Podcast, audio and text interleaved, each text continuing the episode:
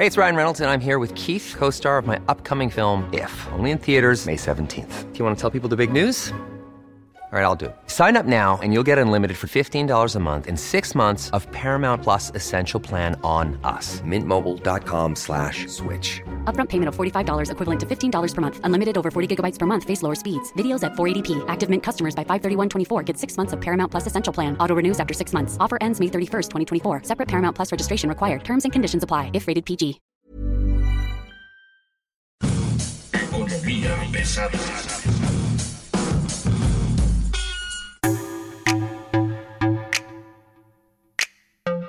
¿Cómo están ustedes? Bienvenidos. Mi nombre es Luis Carriles, arroba Luis Carrujos, y como siempre, es un placer que esté usted hoy con nosotros. Y bueno, hoy tenemos una invitada de lujo, nada más y nada menos que mi comadre Romina Román, especialista en temas de dinero, en temas de finanzas personales, especialista en finanzas públicas, noventera, neoliberal, y también es columnista en La Silla Rota. Querida y nunca mente bien ponderada Romina Román, ¿cómo estás? Buen día. Amigo, estoy por supuesto que lo más feliz del planeta de estar contigo, de platicar contigo. Tú que eres un experto en temas financieros, en temas energéticos. Entonces yo creo que va a ser una muy, muy buena plática y sobre todo muy enriquecedora para mí, sobre todo, por supuesto. Oh, no, no, no, el gusto es mío. Y bueno, pues yo quisiera empezar de qué hay que preocuparnos. Mencionábamos ahorita, este, tenemos cosas tan importantes en la mesa, el tema de Ucrania, la guerra, el petróleo, el tema de los impuestos, los ingresos públicos, pero sobre todo, ¿cómo nos va a pegar durante 20 años? No, yo creo que casi 25 años llevas en el tema de finanzas públicas y privadas. Yo no me acuerdo que, digo, me acuerdo de la crisis del 95, que fue profunda, pero no se quedó estancada, hubo un rebote fuertísimo y nos permitió recuperar la economía prácticamente en un año y ahora pues no veo que estemos recuperando. Entonces, ¿de qué hay que preocuparnos, Romina? Pues mira, en primer lugar hay que preocuparnos porque están aumentando las tasas de interés y todas las personas que tienen un crédito, ya sea personal, de tarjeta de crédito, empresarial, este crédito que se otorga a tasa variable, pues van a empezar a subir. Ya están empezando algunos intermediarios a tener un crecimiento en la cartera vencida y mucha gente está no pudiendo hacer frente a estos pagos. Los, Entonces, los bancos están sufriendo para cobrar. Los bancos están empezando a sufrir para cobrar, han sido muy cautelosos, a diferencia, como tú mencionas, de todo lo que cubrimos durante el 95, cuando yo al menos empezaba a reportear y que los bancos empezaron a ver crecer y a hacer una bola de nieve con estas, con estas tasas de interés que se fueron al cielo. Bueno, a diferencia de esa época, realmente sí aprendieron la lección. Sin embargo, hay muchas tarjetas en circulación, muchos créditos personales, sobre todo ahora, muchos créditos empresariales ahora que se vino este tema del confinamiento que afectó a miles de empresas y mucha gente perdió su trabajo, vio reducir su empleo, entonces se vieron en la necesidad de, pues obviamente tomar y ayudarse pues al crédito, ¿no? Con el crédito tomaron muchas tarjetas de crédito. Yo me acuerdo, por ejemplo, había un tema de salud financiera y un tema de educación financiera porque se asumía de pronto que la tarjeta de crédito era como un ingreso extra y esa parte se trabajó en esa educación y la gente dejó de entenderlo así, pero sí lo comenzó a usar mucho más, ¿no? Exactamente, o sea, la gente empezó a considerar su tarjeta de crédito como parte de su salario, ¿no? Lo cual es absolutamente incorrecto. O empezaron con la facilidad de pagar el mínimo y eso también te envuelve en una bola de nieve porque finalmente terminas pagando cuatro o cinco veces más y sobre todo mucha gente también optó por comprar bienes no de consumo duradero, que es lo que debe de ocurrir con una tarjeta de crédito. Tienes que comprar una televisión, tienes que comprar una computadora, algo que te dure muchos años, porque si te compras un suéter y a la mera hora el suéter te costó bien caro, pero ya no te gustó o se te olvidó en la casa de un amigo, entonces estás pagando algo que ya no te gusta o que ya no tienes. Lo mismo es en el súper, mucha gente paga la tarjeta de crédito con el súper, ese bien se consume en ese mismo día. Entonces, eso es lo que ha estado pasando, ¿no? Que aunque la gente sí es más cautelosa que en el 95, 96, porque se aprendió la lección, insisto, ahorita con este confinamiento y con estos graves problemas económicos, una caída en la economía de 7, 8%, pues la gente tuvo que echar mano pues para conseguir de comer, darle pagar la colegiatura de los hijos, pagar la renta y utilizó mucho más la tarjeta de crédito. Oye, pero a ver, el tema es, los bancos están preocupados, ¿no? O sea, porque además hay una cosa muy loca, el presidente no les quiere dar la cara. El presidente tendría que haber ya confirmado que va o no va a la Comisión Bancaria del mes que entra, ¿no? Estamos hablando de que en marzo 24 y 25 tendría que estar en Acapulco hablando con los banqueros y hasta ahorita no les ha dicho nada. Incluso la gobernadora del Banco de México tampoco ha dicho esta boca es mía, ¿no? Se supone que ya les confirmó, pero luego salió por ahí que no les había confirmado. Ese es uno de los secretos mejor guardados ahorita con los banqueros. Ellos tienen la esperanza de que el presidente no los vuelva a desairar, como ocurrió en campaña en una segunda o primera vez que era candidato les canceló, la segunda vez también, cuando contendió con Enrique Peña Nieto. Eh, o sea, hubo ahí, la primera vez fue la que canceló, después ha ido, pero ha cambiado todo el esquema de la convención. Antes era a la inauguración, después quiere ir a la comida y mejor lo cambia. Entonces, nunca ha habido una gran relación y lo sabes perfectamente bien, ni con los banqueros, ni con los empresarios, ni con la clase media, ni con la gente que tiene dinero igual bien habido, ¿no? Entonces, no son muy del agrado los banqueros, aunque ha tenido una relación respetuosa desde que entró como presidente de la República, porque estaba Luis Niño de Rivera, que es vicepresidente de Banco Azteca y entonces siempre había tenido alguna relación bastante cordial. Yo diría que es una relación demasiado cordial con Banco Azteca, está bien, no pasa nada, nada más este pues hay otros bancos, ¿no? Y Rogelio Ramírez de la O sí va, ¿no? El doctor no, que es el único que ha sido capaz de ponerle los altos al presidente, ¿ese sí va o no va? Sabemos que sí, nos dicen. Pues es que mira, en el programa está el presidente de la Comisión Nacional Bancaria, obviamente va el presidente de la Conducef, van los subgobernadores del Banco de México como ocurre cada año, van los vicepresidentes de la CNBB, todo el sector financiero van. Sin embargo, o sea, se esperaría que tuviera que ir el Rogelio Ramírez de la O. El año pasado estaba todavía Arturo Herrera y obviamente Arturo Herrera ahí estuvo. Pero todos sabemos que Rogelio Ramírez de la O ha sido un bajo, bajo perfil y lo que le sigue. Entonces, pues finalmente todo se puede esperar del gobierno federal y aunque está en el programa, aunque es prácticamente un hecho que tiene que ir, sería la primera vez, pues en la casi historia de las convenciones bancarias que no va el secretario de Hacienda, ¿no? O sea, sería rarísimo, pues. Según yo, los bancos tienen como muchas preguntas, ¿no? Muchas cosas que preguntarle al presidente, al secretario de Hacienda y a la gobernadora de Banco en México. Yo creo que va a ser una convención bancaria que no va a ser tan tersa como han sido otras. La crisis que estamos viviendo en este momento no es tan espectacular como la de 95, ¿no? Que fue una caída y un subidón luego, luego, sino como una muerte lenta, ¿no?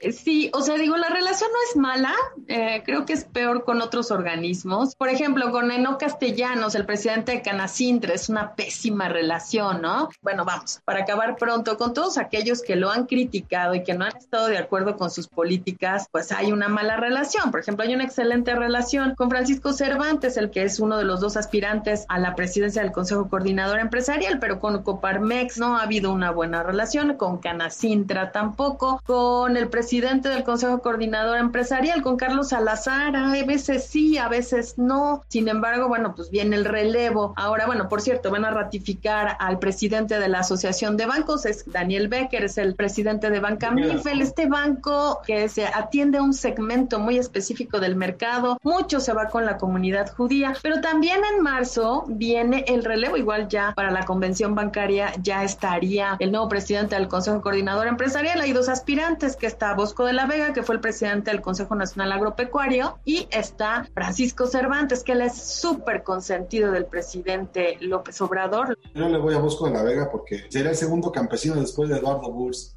Claro que sí, además él estuvo haciendo varias gestiones en temas con el SAT, varias negociaciones para darle un aire al sector que representaba. Parece ser que hay algunos que lo están apoyando, el Consejo Coordinador Empresarial, aunque hay varios organismos, o se pudiera creer que hay varios organismos, solo son siete que tienen voz y voto. Hay otros más como Amafore, como la misma Canacintra, que nada más tienen voz, pero no tienen voto. El más pesado de ellos es obviamente el presidente del Consejo de Hombres de Negocios, Antonio del Valle. Y bueno, pues vemos que Antonio del Valle se ha estado no sé si necesariamente tenga que estar alineado con el sí señor, pero no dice no señor, ¿no? Entonces parece ser que ahí se perfila un poco, pues para quedar bien con el presidente y con los afectos que tiene con Francisco Cervantes, a lo mejor y sí se podría perfilar Francisco Cervantes, ya estaría estrenándose como presidente del Consejo Coordinador Empresarial en la convención bancaria, ellos sí van, los empresarios. Te digo, yo creo que sí tendría que ir el secretario de Hacienda, si no se vería muy mal. Ahora, desde que López Obrador llegó a la presidencia, siempre ha estado presente en las convenciones bancarias. En realidad es que la relación específicamente con los banqueros no se ha deteriorado. Obviamente ha estado muy pendiente y lo dijo en la venta de Banamex, que no tendría por qué estar pendiente ni tendría por qué tener ninguna injerencia. Ese es un asunto exclusivamente de privados, pero sí ha manifestado abiertamente su deseo de que quede en manos de mexicanos. Entonces, no ha confirmado al 100 cambia siempre los esquemas. O sea, todo el esquema de la convención se tiene que cambiar por la decisión de último momento del presidente, que mejor voy a comer en la clausura, que siempre sí, pero llego antes o llego después. Se han cambiado los formatos. Entonces, todavía no tienen certeza absoluta de si va, pero cuándo, cómo, dónde, no se sabe. Oye, ya para terminar esta parte de finanzas y bancos, que creo que ha sido enriquecedora, pero el tema es, se va Standard Poor's. Standard Poor's anuncia que deja de colaborar en México en transacciones de financiamiento estructurado, según nos da a conocer la Comisión Nacional Bancaria de Valores. Citibanamex vende toda su cartera barata, digamos, todo lo que tiene que ver con operaciones al menudeo, se queda con las operaciones más rentables, que son más baratas, ¿no? Este, de alguna manera se agandalla la carne más sabrosa que hay disponible Pemex deja de calificarse con las calificadoras. Estos movimientos tan grandes, tan macros, ocurrieron en los últimos, no sé, ocho meses probablemente, menos de un año todo esto ha ocurrido y son como muy grandes, me parece, como para poder este, ser digeridos de una forma. Yo ya creo que podría haber un patrón en esto, ¿no? de desconfianza, ¿no? De pronto este, el banco se va porque qué tal que no le pagan. Estamos también viendo a Standard Poor's que dice, ahí muere porque no sé cómo están las cosas a Fitch diciendo, ya no me pagues Pemex, pero te voy a seguir checando porque tengo clientes que te necesitan ver. ¿No? O sea, hay desconfianza. Igual pidieron, pidieron que ya no se calificara al Banco del Bienestar, por ejemplo, ¿no? Eh, lo cual fue una pésima señal. Sin embargo, sí, claro, yo coincido contigo en que estos movimientos que se están dando alrededor del sector financiero no abonan absolutamente nada. A esto se suma el tope a comisiones que impusieron a las AFORES. Esto fue una pésima señal para el resto de los intermediarios. Está eh, Ricardo Monreal, el líder de la bancada de Morena en el Senado, está redactando digamos, ¿no? Quiere hacer una iniciativa fuerte para reducir las comisiones o muchas de las comisiones de los bancos. Según él, muchas no tienen razón de ser. Podremos coincidir. Sin embargo, también está la amenaza de que igual que como ocurrió con las Afores, se puede imponer algún tipo de tope a comisiones y esto, bueno, pues evidentemente va a generar una molestia tremenda y algunas instituciones pues tendrán que bajar la cortina en ciertos segmentos del mercado, pues ante la falta de competencia, ¿no? Todos sabemos que cuando se pone un tope a comisiones siempre se van a ese tope, entonces eso no les permite pues competir entre ellos, es una competencia muy plana con el mismo precio. Entonces, en la convención bancaria también se va a adelantar el gobierno federal, ya sea Hacienda, ya sea Banco de México, CNBB, se va a hablar de esta iniciativa que está ya preparando, prácticamente terminó Ricardo Monreal, que nos dicen que ya se negoció con muchos de los bancos o con la gran cúpula de los banqueros, sin embargo, pues siempre se pueden esperar sorpresas de la cuarta transformación. Porque además llevas 30 años intentando dar el gran brinco y apenas medio vas creciendo y pasan estas cosas. Ahora, el asunto no es, no es menor, me parece, deberíamos de estar checando el bolsillo todos los días, dónde guardamos el dinero, qué hay que hacer. ¿No? O sea, ¿qué está pasando? La desconfianza se comienza a trasminar, ya no son solo las grandes corporativos. Me han contado que ha habido una importante comunidad, digamos, de usuarios de la banca que han comenzado a sacar su, su dinero desde su nómina, tenerla en cero, hasta liquidar instrumentos de depósito y demás. ¿Está pasando eso realmente?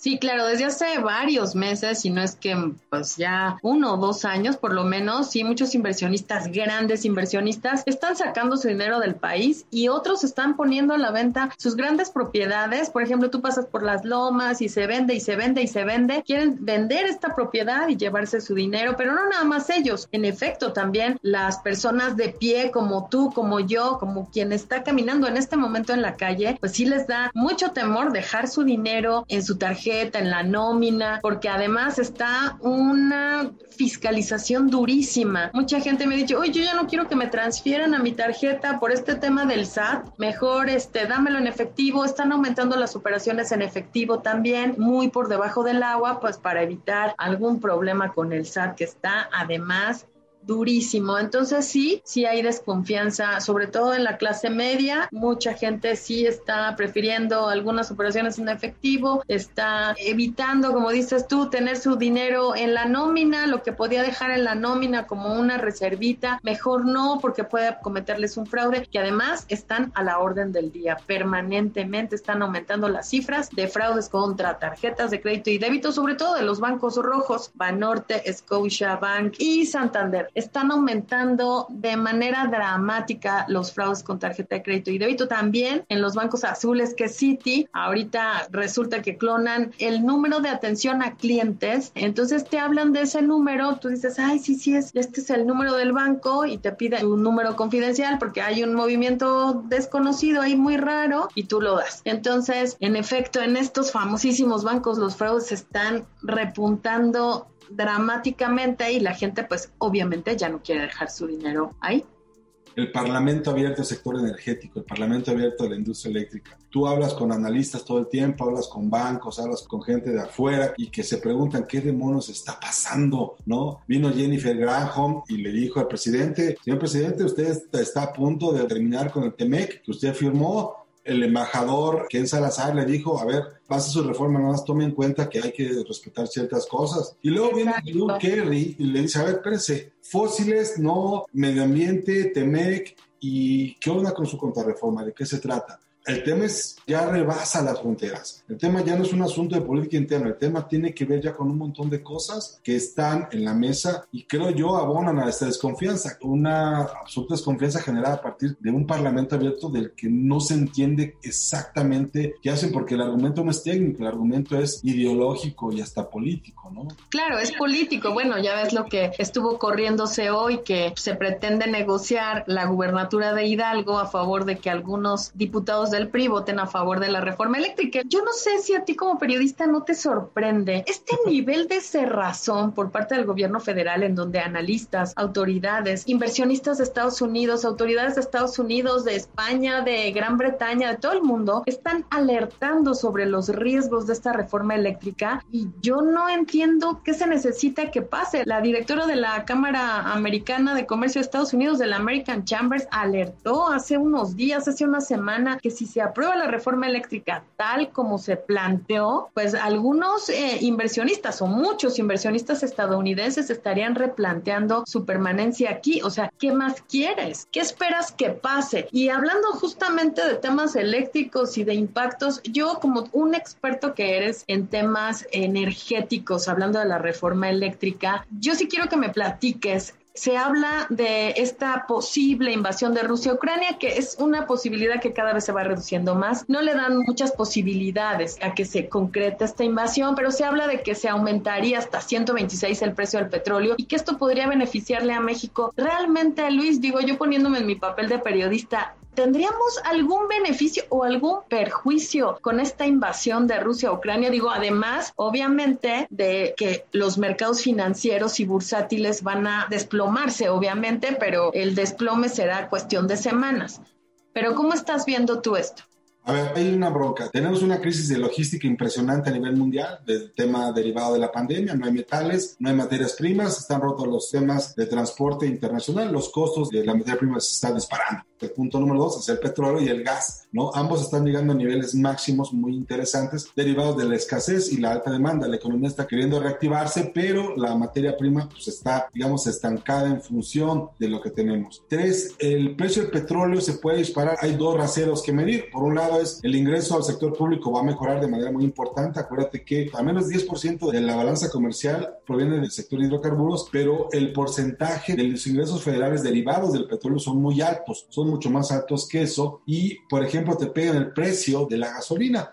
La gasolina estamos pagando precios arriba de 23, 24 pesos, derivado de los altos costos de la materia prima, y eso hace que el IEPS que cobra el gobierno pues desaparezca, ¿no? El tema es que los programas sociales del gobierno se empezaban a financiar con más o menos 330 mil millones de pesos que iban a recuperar vía IEPS y que no los vas a tener. Entonces, pues la bronca es doble. Por un lado tienes un mejor ingreso, sí, solo si mejoras tu producción petrolera, pero por otro lado se te cae el ingreso porque no vas a cobrar IEPS. Y la realidad es que tu producción de petrolera, Pemex, no te está funcionando. Pemex no está jalando como debería y básicamente pues está perdiendo este dinero cada vez más y más. Yo no sé si coincidas conmigo, pero eh, lo que ha salvado en este momento al gobierno federal, en parte, digo, con este dispendio de todos los, los recursos para programas sociales, etcétera, etcétera, ¿no? Y algunas mega obras que no se le ven mayor eh, futuro ni que sean exitosas, ha sido, bueno, este tema de los precios del petróleo, arriba de 80 dólares por barril. Sin embargo, ¿cuánto puede durar? Es una burbuja, es una burbuja. La burbuja no va a ayudar más allá de, ya en el mejor de los casos estaremos viendo los precios reales y en los próximos dos meses veremos su nivel real. Ahora, sí es muy probable que hacia el primer semestre lleguemos a los 100 dólares, derivado no de la guerra en Ucrania, que sería el gran pico, sino de esta crisis de logística que estamos enfrentando. Eso no tengas duda. Veremos a los clubes marcadores sobre los 100 dólares en junio, probablemente por la época de manejo de Estados Unidos y demás, y eso pues le va a pegar a la mezcla mexicana y sigue preocupando, Luis, obviamente este tema de la situación de Pemex. Incluso hay gente que ya está anticipando que no va a pasar de este año y por la deteriorada y cada vez peor situación de Pemex le retiran el grado de inversión a México, ¿no? El grado de inversión a México depende, yo creo que decide Pemex, pero por lo pronto ellos ya son basura, ojo con eso. Sí, claro. Lo hemos platicado aquí varias veces en Economía Pesada. El grado de inversión de Pemex está literalmente perdido, muerto y enterrado. Y esto es un prolegómeno de lo que podría ocurrir con el grado de inversión en México, que sí enfrenta un reto.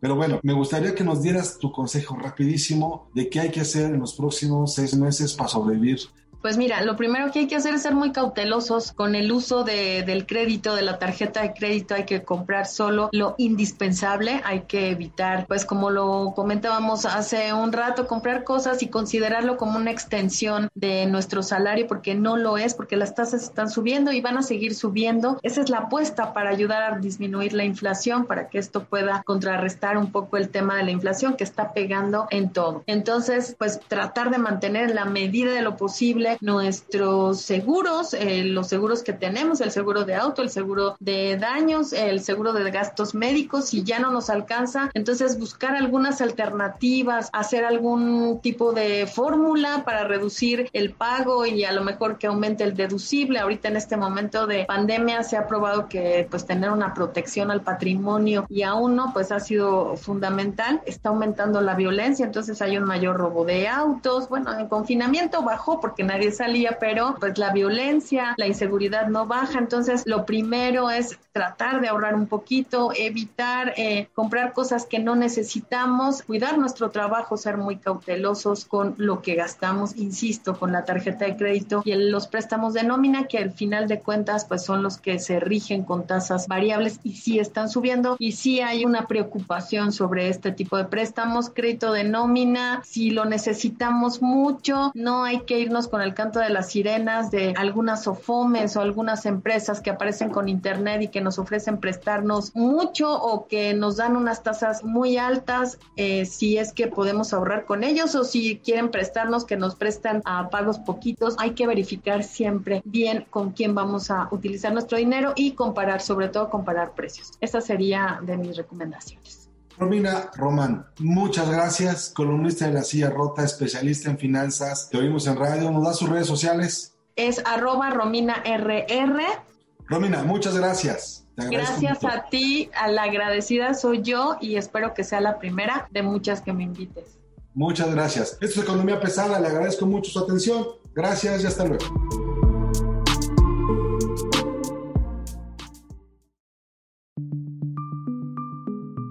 Es una producción de la Organización Editorial Mexicana.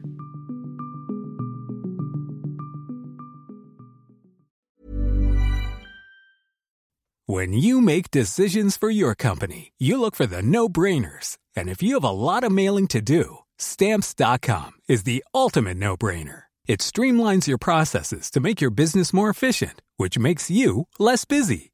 Mail checks, invoices, legal documents, and everything you need to keep your business running with Stamps.com. Seamlessly connect with every major marketplace and shopping cart. Schedule package pickups and see your cheapest and fastest shipping options from different carriers with rates up to 89% off USPS and UPS rates. And with the Stamps.com mobile app, you can take care of mailing and shipping wherever you are. Make the same no-brainer decision as over 1 million other businesses with Stamps.com. Sign up with code PROGRAM for a four-week trial, plus free postage and a free digital scale. No long-term commitments or contracts. That's Stamps.com. Code PROGRAM.